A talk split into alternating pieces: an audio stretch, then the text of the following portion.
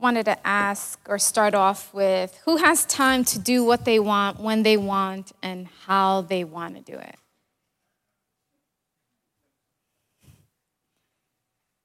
How many of us can actually say we separate time to speak with God? Or how many of us can say that they separate time for the Word of God to reveal itself to us? Sometimes there's been responses like, well, I don't, I can't seem to find the time to have a devotional, or I'm too busy with work that I can't simply make time. I have too many things going on in my life to separate just a couple of minutes to speak with God. For many of us, that is correct. But actually, the definition given is wrong. The problem is it's hunger that is missing. It's not a time management problem, it's a hunger problem. And you're like, well, I'm, I do not really get it, or, or it's not being clear. You see, when you're hungry, you make time to eat. Your stomach starts growling, and, and it continues to growl until you satisfy that need until you eat something. For those, hunger, they don't wait. They don't keep on working. They don't, they stop what they're doing to eat a meal. When we're hungry, we adjust our life to make time to eat.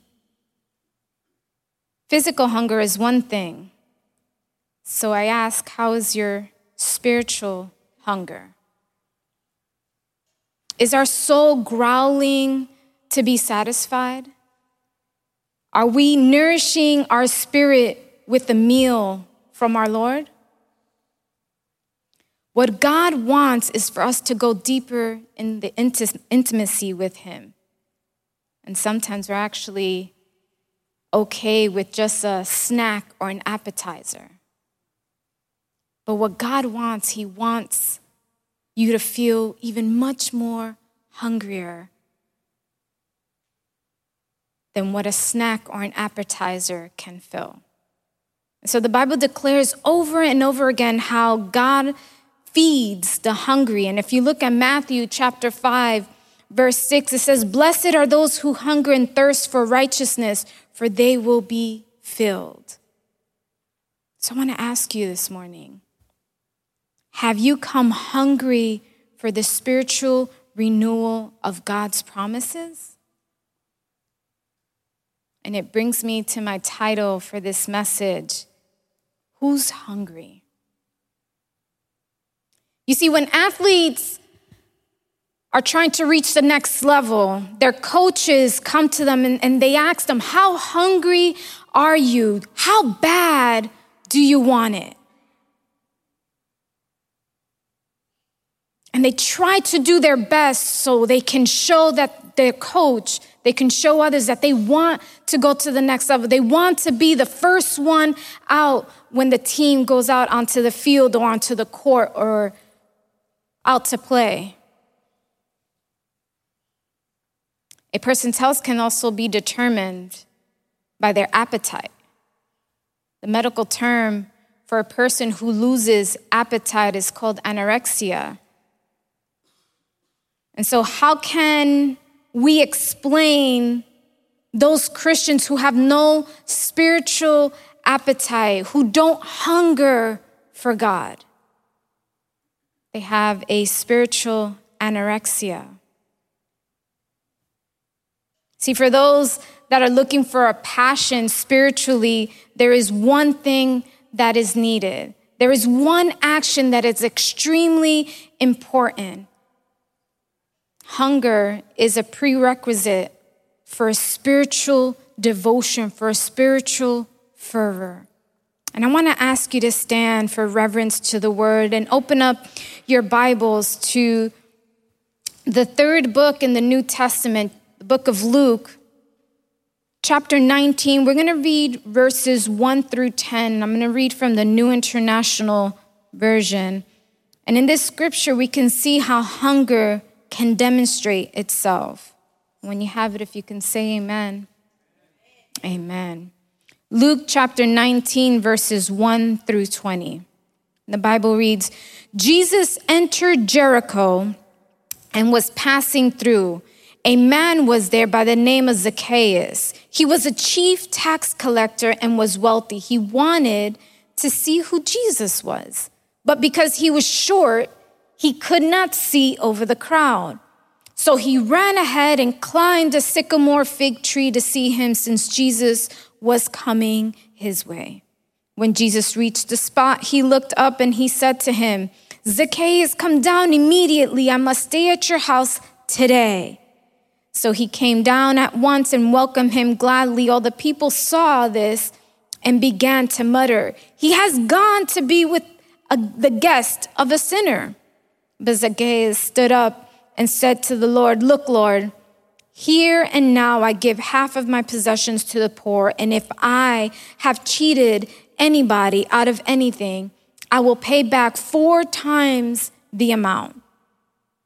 And verse 9 says, Jesus said to him, Today salvation has come to this house because of this man too is the son of Abraham, for the Son of Man came to seek and to save the lost. Let's pray. Father, we come before you on this Sunday morning, thanking you for another day, thanking you for allowing us to come to your house, Father. We have had some time of worship in which we were singing to you, Father, but we ask that you open up our hearts and our minds so we can be receptive to the word that you want to bring to us this morning, Father. In the name of Jesus, we pray, amen and amen. Amen. You may be seated. This gentleman, Zacchaeus, he actually had somewhat of a lavish employment in Jericho. He was native from Judea, but he kind of like sold himself out to become part of the oppressive Roman Empire. And so he was employed to be the tax machine for the Romans. They needed local tax collectors, so they hired people like Zacchaeus to collect money from his fellow brothers. And what the tax collectors do, they would basically pledge their allegiance to Rome and they would charge a commission. And so the tax collectors were kind of known for extortion, uh, fraud, they were crooks. They would look at racketeers. And, and so that's what a tax collector at, at that time looked like. Now, can you imagine what a chief tax collector was? Zacchaeus was the chief tax collector. And so, because of his job title, because of his employment, because of what he did, he was despised by his fellow brothers in which he grew up with.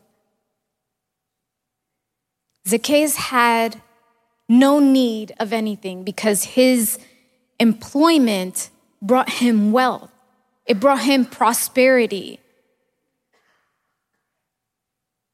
But Zacchaeus was looked at as a traitor.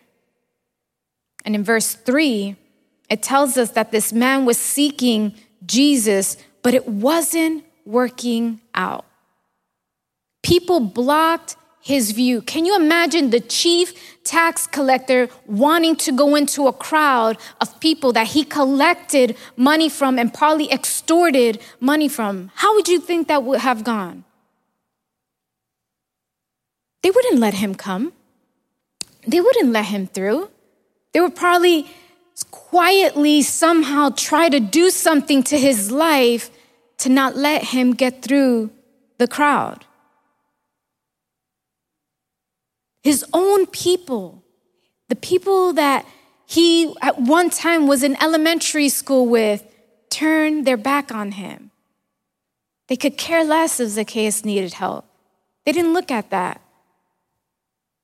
They probably must have said, Well, why should I help that man that has taken so much from me, that has taken food away from my table just to please the Roman Empire? See, at this point, Zacchaeus could have given up. He could have walked away. He could have said, You know what? I don't, that guy that I hear of that's coming in through this part of town, that guy that I once heard that he can heal people, that guy that I once heard that he is, he is going to be the Messiah, that guy that I hear so many people talking about, he's coming through here. And, but you know what? There's an obstacle in front of me and I'm not going to go through it.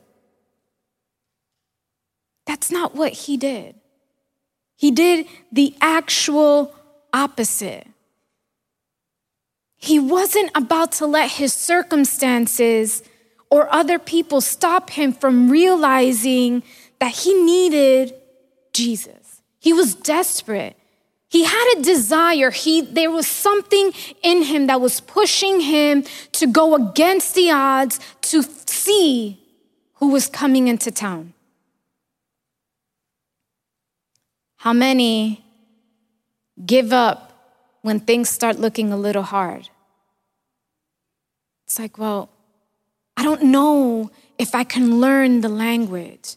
Well, I don't know if, I, if living here I can become accustomed to this new culture. Well, I don't know if that job description I can handle. I don't know if I can do what they are sending me to do. How many of us give up when we don't know how to do something, when things become a tad bit too difficult for us? How many of us, when we're driving and we see traffic up ahead, we kind of veer off and we try and take the shortest route to get to where we're going?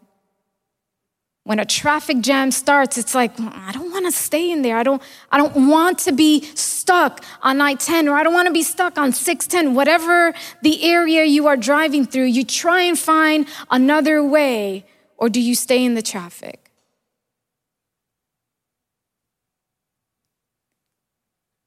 This gentleman he didn't even allow his vertical challenge to affect him.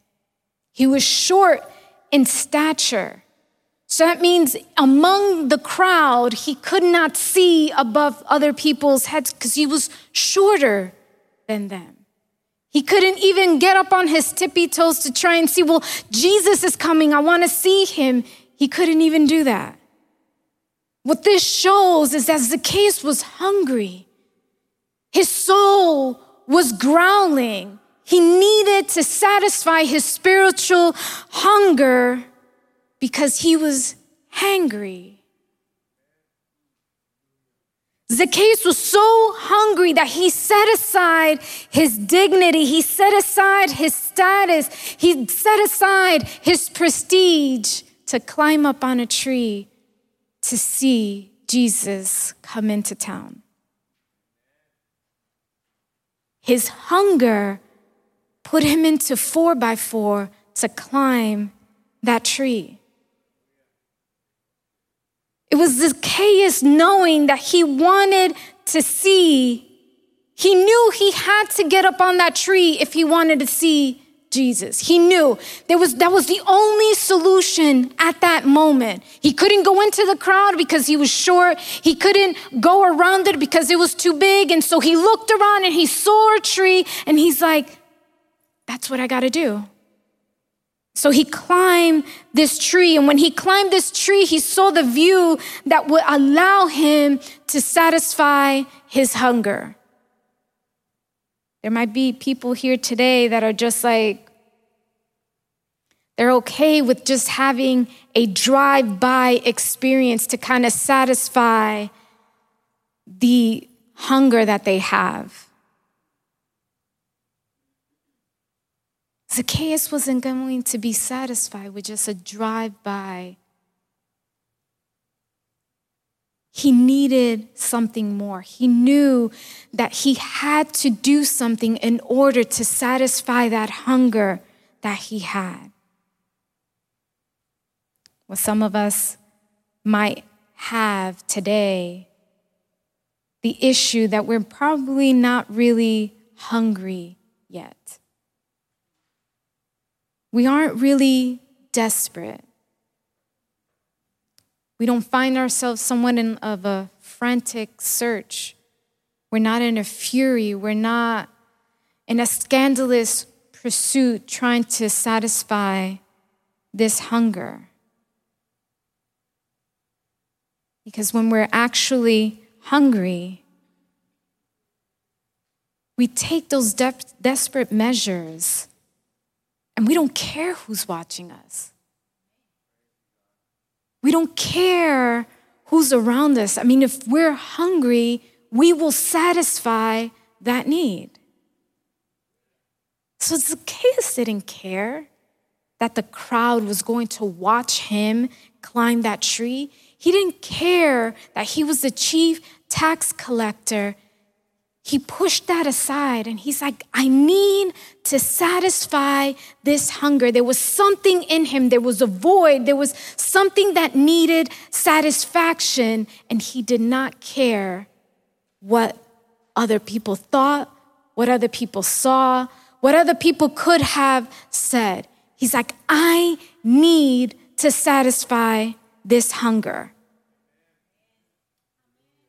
Zacchaeus was different.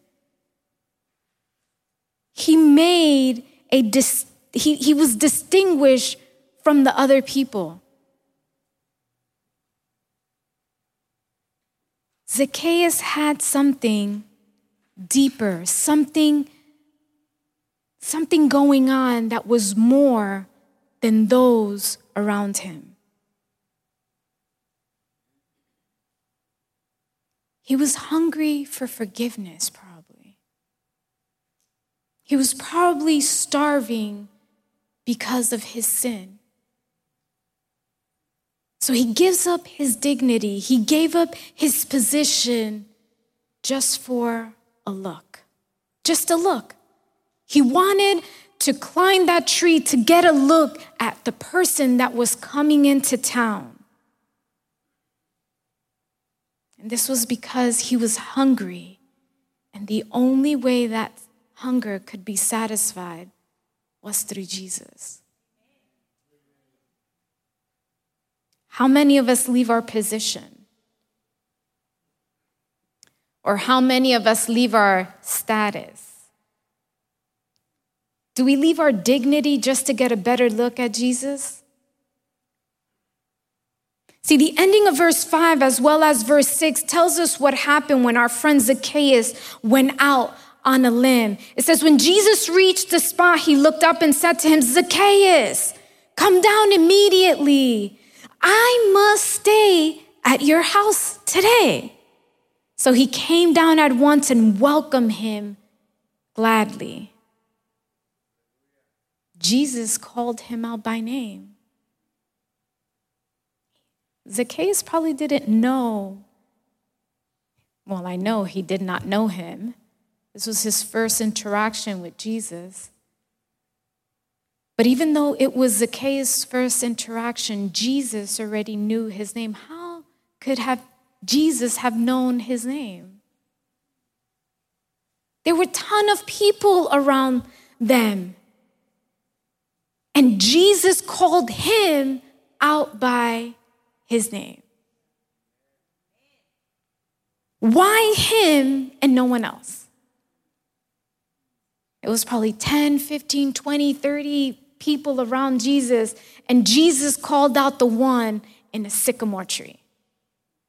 The chief tax collector, the one that gypped his fellow brothers and sisters, he called him out by name. Jesus didn't call by name the one he had around him. You see, there was a difference between Zacchaeus and the others. Zacchaeus was a hungry sinner. The others were just sinners.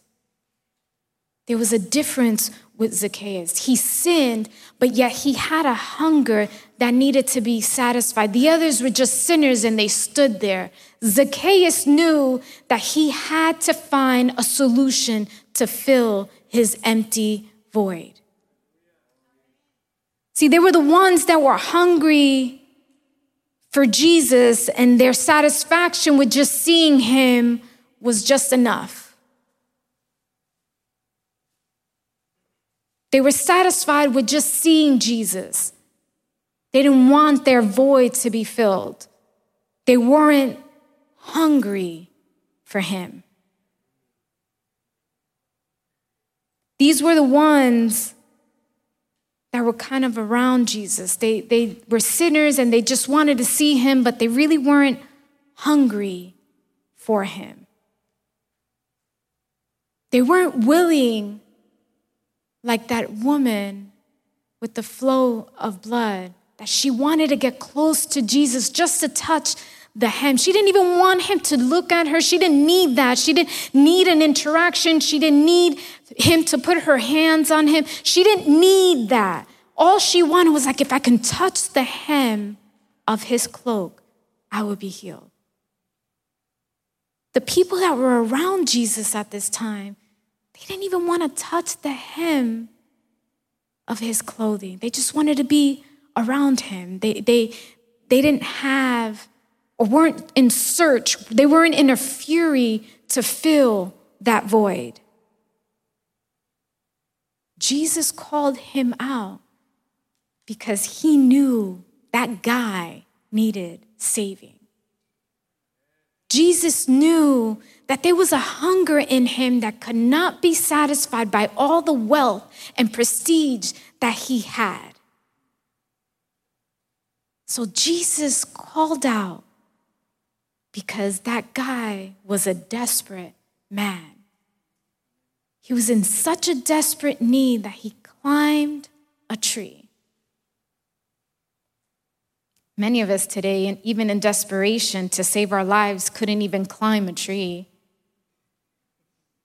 I mean, whatever the situation might be, some of us can't even climb a tree, but this gentleman, in his short stature, climbed a tree? How did he even reach the branch? He was desperate. He knew there was a satisfaction that needed filling. And so he did what he could and he got up on that tree and God, Jesus called him out by his name. It was a man that didn't care what was going on. It was a man that, that could care less about the others at that moment. He's like, I need a satisfaction, and I'm going to figure out how to get to him.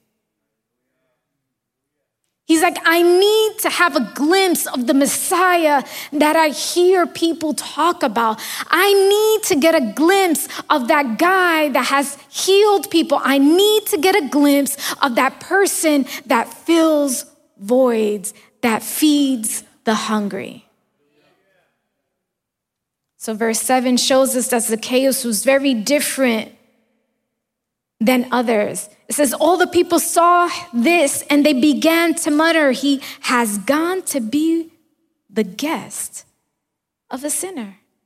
The people around them could not understand why Jesus called out Zacchaeus, the, t- the chief tax collector. How dare Jesus go with this guy? They're like, How dare he? Does he not know what he does? Does he not know what he has done to his people. And he's gonna go and be a guest in his house? The action that Jesus said did not make sense to them. They couldn't comprehend or understand why Jesus would stay with the sinner. Why Jesus would go to the house of a person that would rob them they just couldn't comprehend, they couldn't understand. So they started to talk, all of them. They started to talk, they started to murmur between each other. How could Jesus go with someone from the other side of the tracks? These people had a problem. They'd become so captivated, so hooked, so fascinated with the miracles of Jesus that they lost sight of the mission that Jesus had. You may ask, well, what was his mission? What was Jesus' mission? Let's look at verse 9 and verse 10. It says, Jesus said to him, Today salvation has come to this house because this man too is a son of Abraham, for the Son of Man came to seek and save the lost. See, this crooked tax collector learned that it was Jesus that had what he needed. Jesus had what was, Jesus had the fill of his void. He knew that that desperation that he was looking for, that, that money couldn't give him, that the best clothing couldn't give him, that the nicest house or the best ride couldn't give him, the only one that could give it to him was Jesus.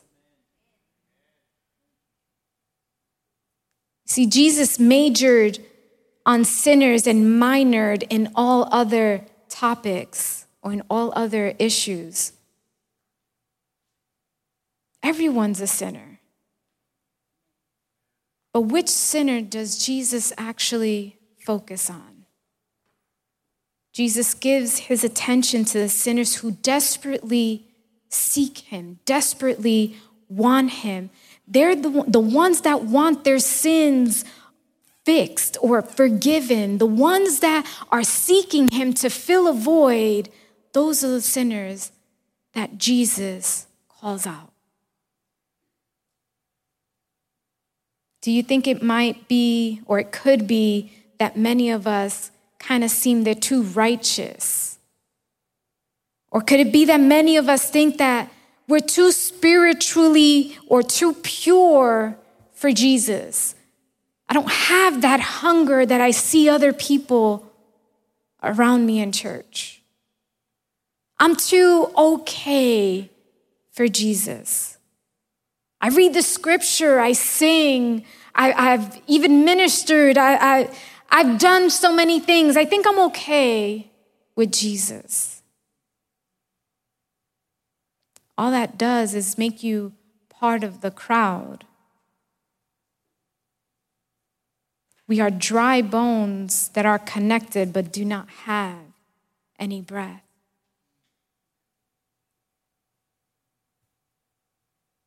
Church, this won't be discovered until we're consumed, until we're directed, until we are impelled into his mission. If not, we're going to miss Jesus. We're going to be like one of those among the crowd where we're just there trying to get a, a drive by of him, but not really have him. You see, Jesus didn't do miracles just to flex his muscles, he didn't do much to be talked about that way. He did miracles to emphasize his mission. His mission was to come and to save those that needed saving. And so he called Zacchaeus out by his name because he knew that that guy needed it. He knew that there was something in him that needed to be filled. There was a hunger within Zacchaeus that needed to be satisfied. And Jesus knew because he climbed that tree that he was hangry and he needed a satisfaction. Are you hungry? Are you like Zacchaeus that will put your four by four control on and will climb that tree? Are you hungry? I'm not talking about because it's 9:20, 8 in the morning, and it's a Sunday and you rushed to church and you didn't have a chance to have breakfast. That's not the hunger that I'm talking about. I'm talking about spiritually hungry. Are you like Zacchaeus that are willing to climb that tree to see the Messiah come through your town?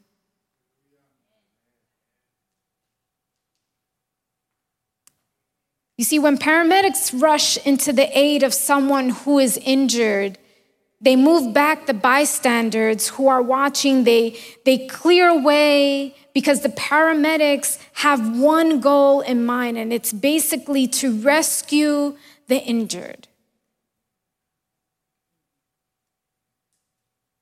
Jesus has one goal in mind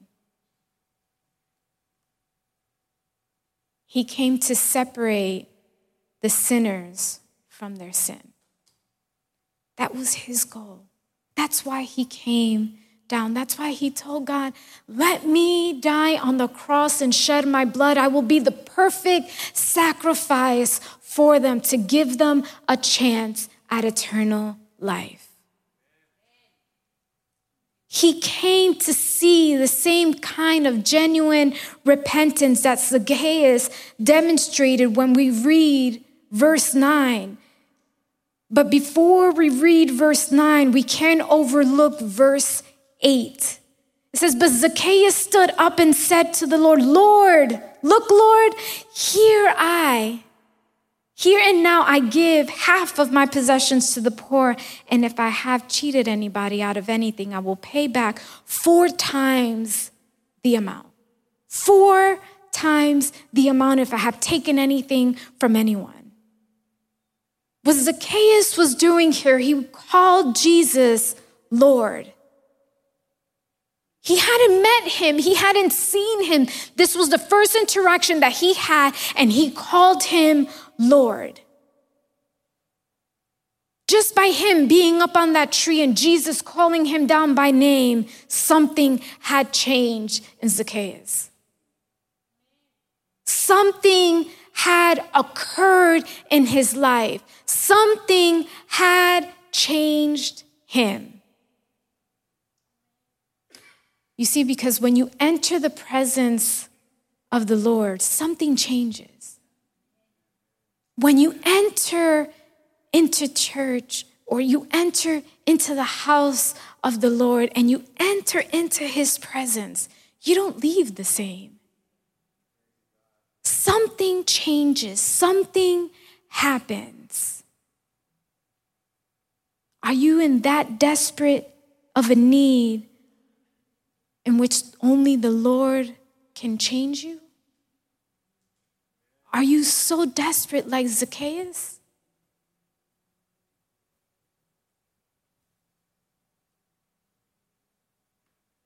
Are you willing to do something more than just be in the proximity of the Lord along with others? How is your hunger? Are you okay with just coming? Or do you want to come and have your hunger satisfied? If you're just okay, like the others, okay, that's, that's fine. But a spiritual hunger is a requirement for a spiritual passion. You have to come into his house hungry. You have to come into his house wanting to have a full course meal, not even be satisfied with a snack or an appetizer. Many times we are okay with that. My dad calls it plastic food. Are you okay with that? Or do you want a meal that will go on and on and, and will satisfy your hunger? I need you to understand this. The amount of your emptiness will determine the amount of your filling. If you come into his presence empty, that will determine the amount that you're going to be filled. at this moment, when you try and put gas into your vehicle, it hurts. But the amount that you pay determines how much you filled your car. How empty are we coming to the house of the Lord? How empty are we coming before his presence? How empty are we coming and yearning to be filled?